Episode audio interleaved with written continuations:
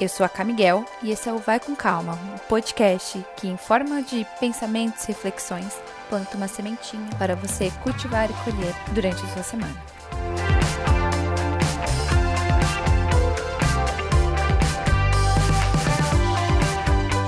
Olá, turma! Espero que vocês tenham uma boa semana, um bom começo de semana nessa segunda-feira. Para quem está ouvindo na segunda-feira, mas a mensagem é sempre atemporal.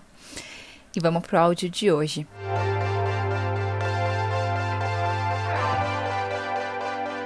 Eu andei pensando muito sobre uma coisa que não é algo que super me afeta, mas é algo que sempre chega para mim perguntas, pedidos de conselhos, principalmente de quem me acompanha também bastante que é o quanto o que, que a gente faz quando a gente não está feliz no que a gente está fazendo ou quando a gente se sente meio limitado, com medo de fazer novas coisas.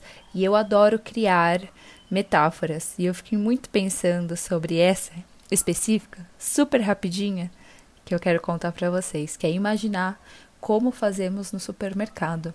Ou pelo menos a gente faz, né? Eu sou de acreditar que sou só eu que faço isso, então espero que faça sentido para vocês também. A gente vai comprar uma caixa de creme de leite, precisa passar no mercado para comprar uma coisinha, mas a gente passa por todos os corredores, porque vai que a gente acha algo bom que a gente não lembra e que estava fazendo falta em casa, que acabou e não lembramos. Não necessariamente a gente vai sair comprando tudo quando a gente faz isso. Mas a gente quer olhar, ver o que está disponível, se tem alguma coisa nova, se alguma coisa desperta interesse, algum produto novo para testar, para conhecer, dar uma checada nos preços, será que eles batem, será que tem alguma coisa, uma oportunidade melhor, só dando uma olhadinha. A gente sabe as opções, a gente sabe o que, que a gente está procurando, o que a gente precisa ali, mas a gente se abre para que elas se apresentem para a gente para não dar aquela sensação de que uma oportunidade pode escapar aos olhos, que a gente não esqueceu de nada, que a gente sabe o que tem ali e que a gente fez a nossa escolha do que, que a gente vai seguir, do que, que a gente vai comprar ali no mercado, sabendo de tudo que aconteceu, dos todos os preços, de todas as opções e sabendo que a gente não esqueceu nada que precisava. E aí eu queria convidar, faça isso na vida também, para uma carreira que você está desgostosa, está desgostosa com a sua, o que, que tem de opção por aí? Próprio emprego, um hobby. Quem hoje tem hobby? É tão difícil hoje as pessoas terem um hobby. Obviamente, muita gente tem, mas é muito difícil a gente ter, né?